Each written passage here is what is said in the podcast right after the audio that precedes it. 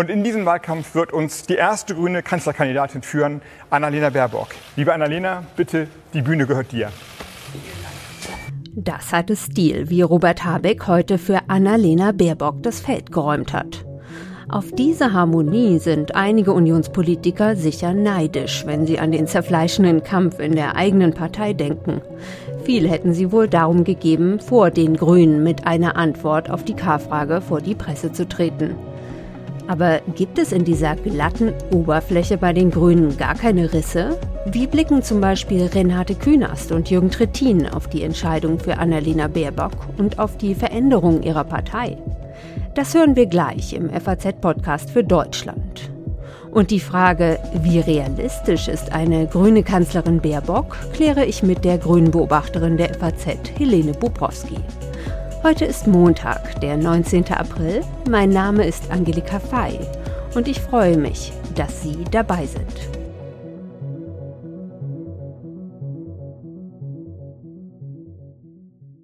Für was für eine Entwicklung der Grünen steht die Entscheidung für Annalena Baerbock? Das kann ich jetzt einen altgedienten grünen Spitzenpolitiker fragen, Jürgen Trittin. Er war Bundesumweltminister unter Kanzler Schröder. Bei der Bundestagswahl 2013 war er mit Katrin Göring-Eckardt Spitzenkandidat. Und seit 1980, also seit 41 Jahren, ist er Mitglied bei den Grünen. Hallo, Herr Trittin. Guten Tag, Frau Fey. Herr Trittin, Sie haben sich ja bisher unparteiisch verhalten, also hatten zumindest offiziell keinen Favoriten. Ähm, wie sehen Sie die Entscheidung? Die Entscheidung ist die Antwort der Grünen auf eine historisch neue Situation. Seit Jahrzehnten gab es in Deutschland bei Bundestagswahlen immer ein Duell zwischen Schwarz und Rot, zwischen Konservativen und Sozialdemokraten. Diese Zeiten sind vorbei die nächste Bundestagswahl wird unter der Alternative stehen, Grün gegen Schwarz. Und äh, wie lange wussten Sie das schon oder wussten Sie es überhaupt im Vorfeld? Wir haben äh, uns gut daran getan, äh, diese Fragen für uns behalten und äh, das äh, sollte auch so bleiben. Mhm. Wurden Sie denn im Vorfeld um Rat gefragt? Sie haben ja viel politische Erfahrung. Die Grünen äh, haben in den letzten Jahren einen Prozess durchgemacht, wo wir versucht haben, mit äh, sehr viel gemeinsamer Kommunikation, Einbringung sehr unterschiedlicher Erfahrungen und Positionen, ein politisches Profil herauszuarbeiten, das wirklich die eine Antwort gibt auf Teile und nicht nur auf Teile, sondern auf einen großen Bereich der Bevölkerung, die vielleicht auf der einen Seite überzeugt davon sind, dass man was beim Klimaschutz machen muss, aber auch Furcht davor haben, was an Veränderungen auf sie zukommt. Äh, für diesen Prozess, wie Ihre Partei das jetzt gemacht hat, gibt es ja auch Kritik, und zwar von Seiten der Union. Also Bundeswirtschaftsminister Peter Altmaier hat der Frankfurter Allgemeinen Sonntagszeitung gesagt, die Grünen hätten ihre K-Frage im Hinterzimmer geklärt und für den demokratischen Prozess fände er es aber besser, wenn die Argumente öffentlich und transparent diskutiert werden. Was sagen Sie dazu? Es muss mich schon amüsieren dürfen, äh, wenn nun in Tagen, in denen offensichtlich ohne Rücksicht auf das, was die meisten Menschen in diesem Lande äh, umtreibt, nämlich wie gehen wir mit der Corona-Krise und den Folgen um, zwei Ministerpräsidenten der Union einen Machtkampf sich liefern, ohne dass man irgendwie erkennen könnte, dass es dort unterschiedliche politische, inhaltliche Unterschiede gibt, sondern wo es nur um die ganz persönliche Macht geht. Also ob das die Demokratie wirklich bereichert, wage ich zu bezweifeln. Im Gegenteil, ich fürchte eigentlich, dass die CDU und die Union insgesamt gerade dabei ist, ihre eigene Regierungsfähigkeit zu hinterfragen und unter, äh, ja, in Frage zu stellen. Und dieses Argument zu sagen, die, die Grünen haben das im Hinterzimmer geklärt, wo bleibt der demokratische Prozess, für den die Grünen immer standen? Zu einem demokratischen Prozess gehört, dass sie unterschiedliche Kandidaturen haben. Es war völlig klar, es hat niemand gegeben außer den beiden, die dieses Amt angestrebt haben oder von denen auch nur Menschen gedacht haben, dass sie es anstreben könnten. Und wenn diese beiden nicht gegeneinander antreten, sondern sich darauf einigen und das in einer so souveränen Art und Weise geschieht, wie das Robert Habeck heute demonstriert hat, dann wüsste ich nicht, wo der Mangel an Demokratie dort sein sollte. Mhm. Wenn wir mal ein bisschen zurückblicken auf die Geschichte der Grünen, auch auf ihre eigene Geschichte. Sie kommen ja politisch ursprünglich von ganz links. Während ihres Studiums waren sie Mitglied des Kommunistischen Bundes. Sie waren Hausbesetzer in Göttingen. Und dann kamen sie eben 1980, vor 41 Jahren, zu den Grünen. Äh, wie fände der junge Trittin denn die Entwicklung seiner Partei? Fände sie erstaunlich, weil wissen Sie, zu dem damaligen Zeitpunkt haben wir weder geglaubt, dass wir jemals in der Regierung landen würden. Heute stellen wir mehr Agrarminister als die CDU in Deutschland. Äh, wir stellen einen Ministerpräsidenten. Das heißt, wir waren in dem Ansatz, den wir damals verfolgt haben, so erfolgreich, dass wir davon selber überrascht sein dürfen. Hm, Markus Söder hat. die Überraschung dauert schon eine Weile an. ja, äh, Markus Söder hat in einer NDR-Doku gesagt, ähm, die Grünen seien ganz wohlerzogen aus bestem bürgerlichen Haus und hätten auch kein Problem mit Geld. Ist das ein Kompliment? Man muss bei allem, was Markus Söder mit zu den Grünen sagt, ob er uns nun nett oder weniger nett beschreibt, immer davon ausgehen, dass es böse gemeint ist. Ähm, äh, zwischen Stalking und Mobbing ist halt nur ein kurzer Graben gelegentlich. Nichtsdestotrotz, ich glaube, in einem Punkt sollte man sehr gelassen sein. Dass Menschen sich äh, benehmen können, dass sie sich ein Stück zurücknehmen können, ist, glaube ich, in Zeiten, in denen äh, politische Kräfte die Demokratie in einer Weise verächtlich machen, dass man sich an die 30er Jahre erinnert, für das versucht wird, Parlamente zu stürmen äh, und zu überrennen. Also da empfinde ich es nicht als Vorwurf, wenn man sagt, es gibt noch Menschen, die sich an Regeln halten. Und wenn die Grünen das tun, dann ist das so. Herr Söder macht allerdings den Fehler, den viele äh, äh im rechten, im konservativen Lager zu machen, nämlich bürgerlich mit konservativ oder rechts gleichzusetzen. Das ist nicht so. Es gibt auch zur Linken gute Bürger und ich sage immer, auch der ehemalige Vorsitzende der Linkspartei äh, wohnt im, äh, im Saarland nicht in einer sozialen Mietwohnung. Herr Trittin, vielen Dank für dieses Gespräch. Ich danke Ihnen. Annalena Baerbock hat heute gesagt, der Emanzipationsgedanke habe auch eine Rolle gespielt bei der Entscheidung für sie als Kandidatin. Eine Frau, die sich schon lange in der Politik behauptet, ist Renate Künast. Sie ist seit 2002, also seit 19 Jahren, für die Grünen Mitglied des Bundestags und war unter Kanzler Schröder Bundesministerin für Ernährung, Landwirtschaft und Verbraucherfragen. Hallo, Frau Künast. Ja, hallo, schönen Tag. Frau Künast, mit Blick auf diesen Emanzipationsgedanken musste die Wahl auf, auf die Frau fallen? Zwei gleich gute Kandidatinnen, Kandidaten, das ist ja schon mal ein Luxus. Und ähm, ich habe eigentlich beim Hören gedacht, sehr feinsinnig formuliert, dass es um den Emanzipationsgedanken ging und nicht um die Geschlechterfrage an der Stelle. Also ich denke, dass das nicht. Was meinen Sie damit? Was ich damit meine? Naja, äh, es wäre ja jetzt simpel gewesen zu sagen, naja, bei den Grünen wäre es so, wenn ein Mann und eine Frau da stehen, hat immer die Frau den ersten Zugriff. Hätte mir nicht ausgereicht. Ähm, dann ist eher auch die Frage der Emanzipation von alten Rollen und so in einer sehr grundsätzlichen Art und Weise vielleicht auch über die Geschlechterfrage weit hinaus eine Frage. Ja, dieses ähm, dass mal andere etwas können, was wir vielleicht trotz Merkel sozusagen in dieser Republik noch nicht wirklich internalisiert haben. Das kann aber auch jedes Arbeiterkind meinen, jedes Kind mit Migrationshintergrund. Äh, die sich vielleicht bestimmte Dinge noch nicht zutrauen oder so. Äh, ich sehe, es sind zwei gute Kandidatinnen gewesen und das war extrem schwer. Deshalb haben wir als Partei auch auf deren Vorschlag hin genau das ja machen können und sagen können, ja, ihr beide macht das miteinander aus. Da liegt ja ein Vorteil drin. Dass das schwierig ist, wissen wir alle, ja. Wenn zwei es können und zwei auch sagen, was man ja braucht, um so eine Rolle auszufüllen, dass man wirklich sagt, ich will dieses Ich will heißt ja auch, ja, ich bin bereit, diese ganze Verantwortung, den Stress und so auf mich zu nehmen. Ich glaube, dass es äh, zwar wirklich eine sehr glückliche Fügung, dass wir die beiden da haben, dass sie sich geeinigt haben und dass wir jetzt nicht nur ein Programm haben äh, als Vorlage, sondern auch ein Team und eine Kanzlerkandidatin. Annalena Baerbock hat heute in ihrer Antrittsrede als Kanzlerkandidatin ähm, gesagt, äh, im Hinblick auf die Ausrichtung, der Sie und Robert Habeck als Parteivorsitzende äh, gefolgt seien. Da sagt sie, was wir wussten ist, dass wir unsere Partei äh, öffnen wollen, dass wir Politik für die Breite der Gesellschaft machen wollen, einladend und mit klaren Zielen. Ja? Also die Breite der Gesellschaft, wie erreicht man die denn als Grüne?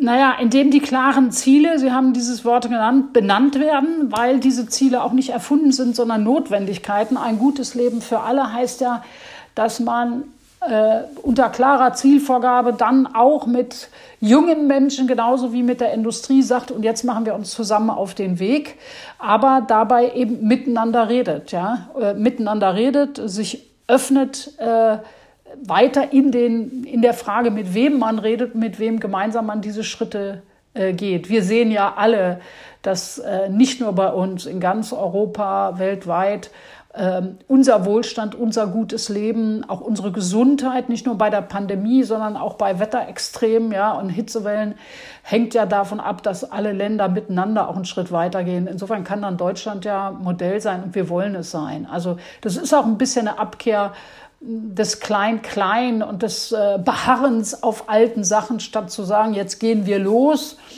und äh, sehen auch, dass Klimaschutz eine der, also eigentlich die zentrale Aufgabe ist und das packen wir jetzt miteinander an. Und wir alle erleben das ja, wir sind ja seit vielen, vielen Jahren, haben wir ja längst gute Kontakte mit der Wirtschaft. Guter Kontakt heißt nicht, dass man immer einer Meinung ist, sondern dass man respektvoll miteinander redet, die Seiten sieht, äh, Zielvorgaben macht, aber auch Wirtschaft sagen kann, was kriegt sie überhaupt technisch hin oder was nicht, was braucht sie an Unterstützung da.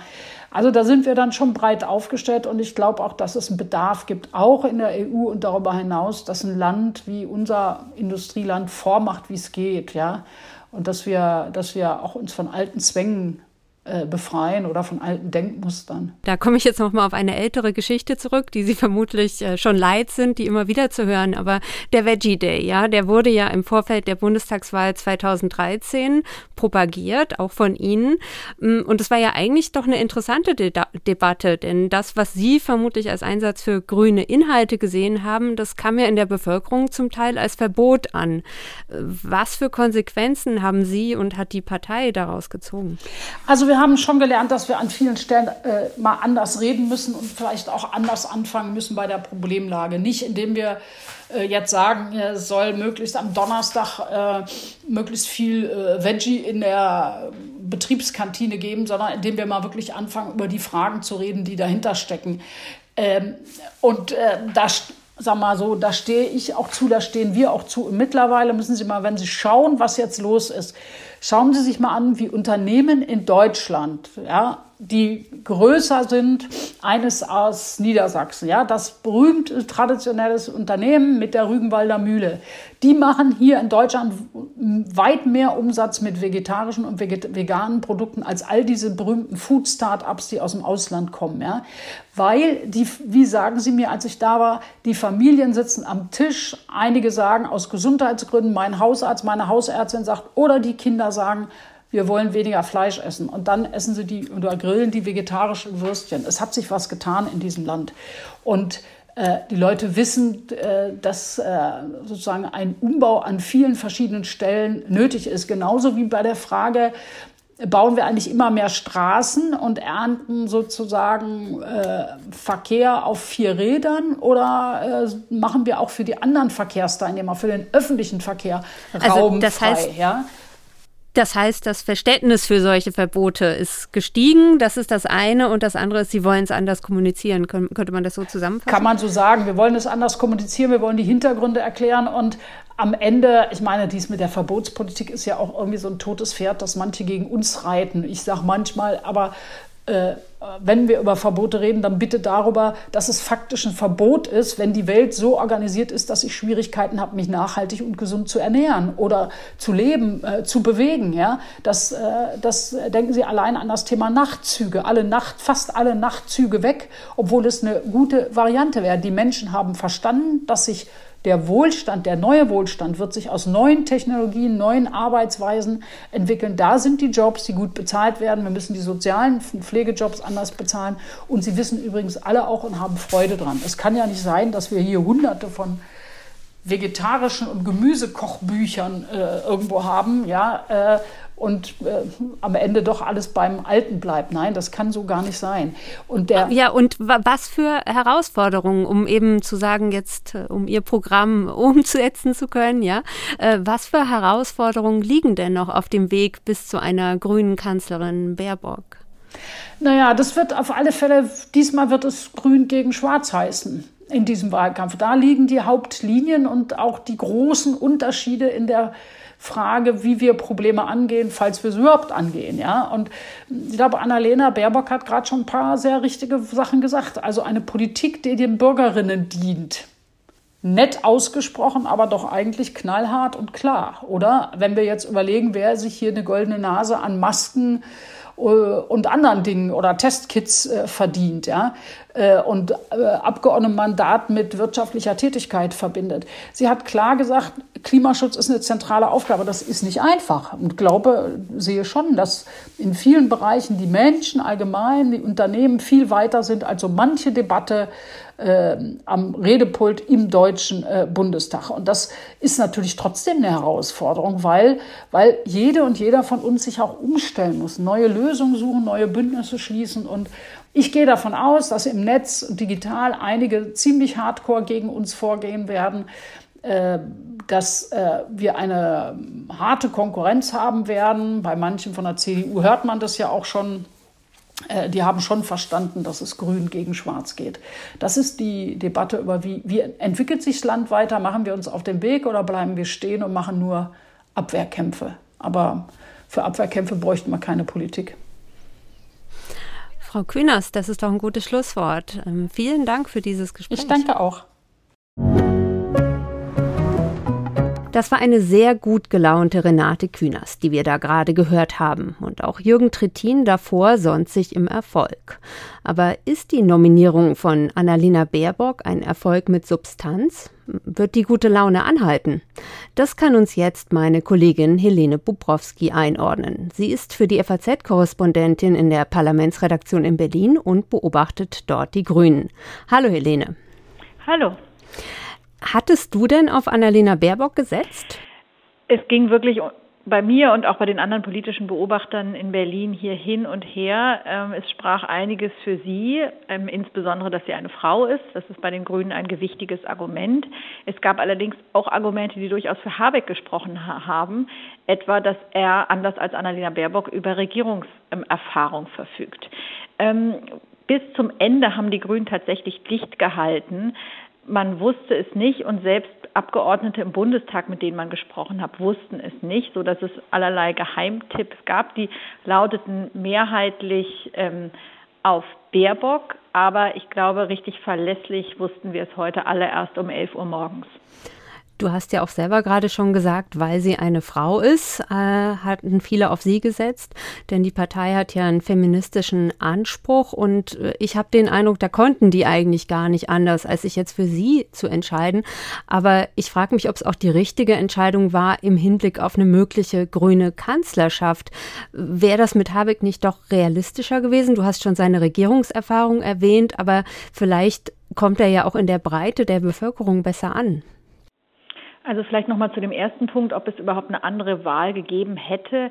Ja, die hat es gegeben. Jedenfalls haben das die grünen Spitzenpolitiker immer behauptet. Sie haben gesagt, das Kanzleramt sei eben nicht quotierbar. Deswegen müsse es halt nicht zwangsläufig eine Frau sein. Ich habe das immer als ein bisschen widersprüchlich zu dem ansonsten feministischen Anspruch ähm, angesehen. Aber tatsächlich hätten Sie gesagt, es wird in jedem Fall die Frau, hätten Sie dieses ganze Spektakel um die Kandidatenkür gar nicht abziehen müssen, dann hätten sie das auch vor einem halben Jahr oder sogar vor einem Jahr schon sagen können. Du glaubst nicht, dass die Grünen vielleicht mit Habeck doch bessere Chancen gehabt hätten? Also auch in meinem Bekanntenkreis wurde das kontrovers diskutiert und da haben einige gemeint, sie glauben, dass den Wählerinnen und Wählern da doch sehr viel Neues zugemutet wird. Ja, also zum einen überhaupt eine mhm. grüne Kanzlerschaft überhaupt in Erwägung zu ziehen und dann auch noch mit einer jungen Frau, die keine Regierungserfahrung hat. Und der wäre so ein Habeck vielleicht ähm, der leichtere Schritt gewesen. Ja, da ist sicherlich was dran, auch an dieser These. Ähm, im Grunde genommen stellt sich die Frage jetzt nicht mehr wirklich, aber interessant ist schon, dass es auch unter Grünen diese Erzählung gab, ähm, er ist der bessere Kanzlerkandidat, sie wäre die bessere Kanzlerin. Also diese rhetorischen Fähigkeiten von Robert Habeck, die hat Annalena Baerbock nicht. Auch seine Fähigkeit tatsächlich ähm, Gruppen anzusprechen, die nicht zum urgrünen Klientel ähm, gehören. Das kann er auch deutlich besser als sie. Also er ist ähm, ja in der breiten Masse der Bevölkerung kommt er besser an, auch mit seiner Art Politik zu erklären da hilft ihm ja auch dieser philosophische Unterbau, den er hat äh, aufgrund seiner, ähm, seiner Ausbildung. Er ist, er ist promovierter Philosoph ähm, und wagt eben immer die ganz große Erzählung von Politik. Und sie ist dagegen sehr pragmatisch, ähm, aber auch sehr sachkundig. Sein Problem ist im Gegensatz zu ihr, Allerdings, dass er eben sich immer wieder den ein oder anderen Fehltritt und Aussetzer leistet. Also wir denken alle an die seine Aussagen zur Pendlerpauschale, wo er eben nicht erklären konnte, was das eigentlich ist. Insofern gibt es eben auch Grüne, die sagen, mit Annalena Baerbock passiert das nicht. Sie ist zwar nicht ganz so charismatisch wie er und, und kommt in der breiten Masse vielleicht nicht so an wie Habeck, aber zumindest hat man nicht solche Peinlichkeiten zu erwarten. Du hast eben schon erwähnt die Geschlossenheit, also dass selbst die Abgeordneten, mit denen du gesprochen hast, nicht wussten, äh, wer es denn jetzt wird. Auch äh, in meinen Gesprächen eben mit Renate Künast und Jürgen Trittin, da kam mir geballte Geschlossenheit entgegen. Und wie schätzt du das ein? Wird die Partei so diszipliniert bleiben oder mucken jetzt vielleicht die jungen Grünen auf? Da gibt es ja doch einige, die für strittigere Themen wie Identitätspolitik oder eine strengere Klimapolitik stehen, die jetzt auch bei bürgerlichen Wählern dann möglicherweise nicht so gut ankommen. Genau, übrigens auch das Wahlprogramm, da stehen auch etliche Dinge drin, über die ne, jetzt noch gar nicht so breit, äh, die noch gar nicht so breit debattiert wurden, also die Vermögenssteuer, die Abschaffung von Hartz IV. Also das sind alles Themen, die bei ähm, wirtschaftsfreundlichen Wählern ähm, nicht sonderlich gut ankommen. Ähm, insofern ist es wirklich eine Frage, wie lange diese Geschlossenheit anhält. Derzeit äh, beobachten wir eine wirklich große Disziplin bei den Grünen, weil diese Disziplin derzeit eben allen hilft. Ähm, die Grünen haben gesehen, dass sie durch Geschlossenheit äh, in den Umfragen gewinnen, dass diese alten Flügelkämpfe, dieses öffentliche Zerfleischen überhaupt nicht gut ankommt. Und derzeit rechnen sich eben auch Grüne, die nicht auf den ganz vordersten Listen, Listenplätzen für die Bundestagswahlen stehen, gute Chancen aus, in den Bundestag einzuziehen. Intern gibt es natürlich schon erste Diskussionen, wer welches Funktion, welches Amt, ähm, welches Ministerium bekommt. Da ziehen also alle an einem Strang. Aber meine Prognose ist, dass es spätestens äh, nach der Bundestagswahl ähm, damit auch vorbei ist mit dieser ja wirklich hermetischen Geschlossenheit. Die Grünen wirken ja fast wie ein monolithischer Block. Ähm, was sie aber in der Tat nicht sind, denn zwischen Kreuzberger Grünen und Stuttgarter Realos ähm, gibt es ganz große Unterschiede. Es gibt eine ziemlich breite Palette und da sind noch die Fridays for Future äh, Jugendlichen, die sowieso meinen, das, was die Grünen da im Klimaschutz machen, reiche vorne und hinten nicht. Die sind da noch gar nicht zu, dazu gezählt. Also ähm, die Grünen versuchen eben mit ihrer ähm, Politik für die Breite der Gesellschaft, wie sie sagen, ähm, auch müssen sie natürlich Kompromisse anbieten und die schmecken nicht jedem und diese Widersprüche werden auch noch aufbrechen und für ähm, Kontroversen sorgen. Jetzt im Wahlkampf setzen die Grünen ja aber erstmal auf Vertrauen und Glaubwürdigkeit. Also da sind Annalena Baerbock und Robert Habeck ja heute mehrfach darauf zu sprechen gekommen. Eine grüne Kanzlerinnenkandidatur steht für ein neues Verständnis von politischer Führung. Entschieden und transparent, lernfähig und selbstkritisch. Reicht das aus, um damit die Wählerinnen und Wähler zu überzeugen? Hm. Man kann natürlich zunächst erstmal diese Selbstbeschreibung hinterfragen, denn Transparenz ähm, haben die Grünen jetzt in den letzten Wochen und Monaten tatsächlich nicht bewiesen, nämlich in eigener Sache. Also ähm, da gibt es schon auch Grüne, die ganz vorsichtig mal andeuten, dass man ja auch diesen Prozess etwas breiter hätte diskutieren können, wer nun eigentlich der geeignete Spitzenkandidat ist. Das kommt sehr selten, aber kommt gelegentlich vor und ähm, sicherlich hat das den Grünen geholfen, aber das, was sie gemacht haben, war das, was man ein klassisches Hinterzimmer nennt, was bei den Grünen eigentlich sonst verpönt ist. Außerdem haben natürlich die Grünen sich obwohl sie sich mit Häme und Spott, was die Union angeht, zurückhalten, sagt Annalena Baerbock heute eben auch Sätze ähm, wie etwa, dass sie zwar keine Regierungserfahrung hat, aber für einen Neuaufbruch stehe und ähm, für den Status quo stünden eben andere. Das ist natürlich schon auch ein, ein Seitenhieb auf die ähm, politischen Mitbewerber, die sie sozusagen als Stillstand ähm, beschreibt. Also die Grünen sind natürlich auch ähm, keine, ähm, wie sagt man, ähm, Kinder von Traurigkeit, was was sozusagen die Auseinandersetzung im politischen Wettbewerb angeht. Was Sie sich vorgenommen haben in puncto ähm, Transparenz betrifft ja eher, was Sie heute gesagt haben, betrifft ja eher diese, diese Punkte, ähm, wo es um den Maskendeal der Union geht. Ja, also Lobbyregister und ähnliches, das sprach Annalena Baerbock an. Das gibt ihr wiederum die Möglichkeit, mit einer gewissen Sorge ähm, auf die Union zu schauen und, und, und sozusagen Grüne, die sich dann Sorgen um die Stabilität der Union machen.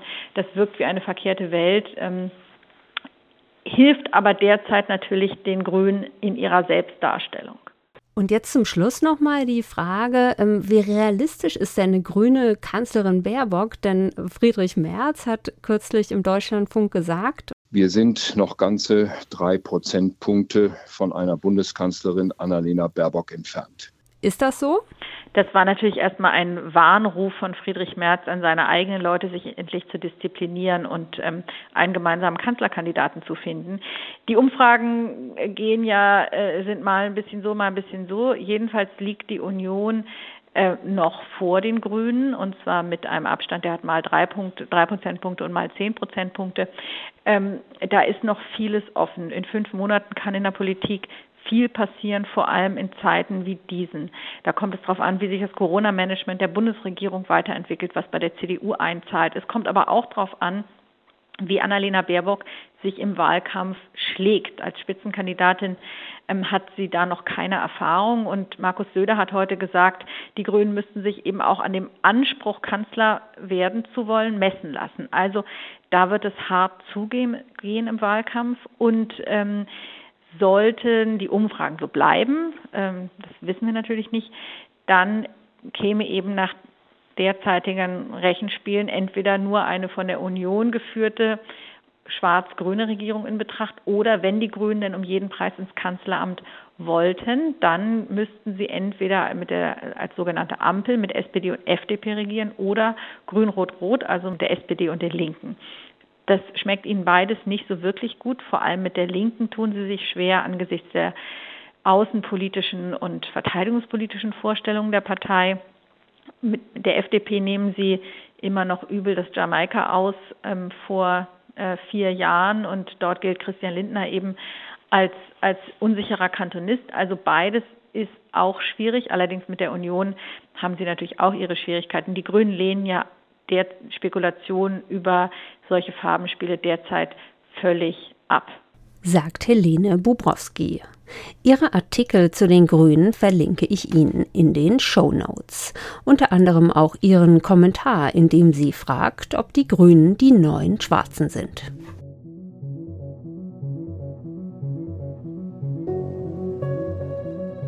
Die Grünen haben geliefert. Jetzt muss die Union einen Kandidaten nachlegen.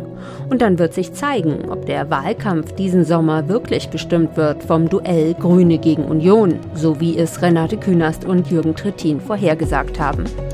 Wir werden auch sehen, ob Annalena Baerbock dem Anspruch einer Kanzlerkandidatur gewachsen ist und wie lange der Jubel bei den Grünen anhält.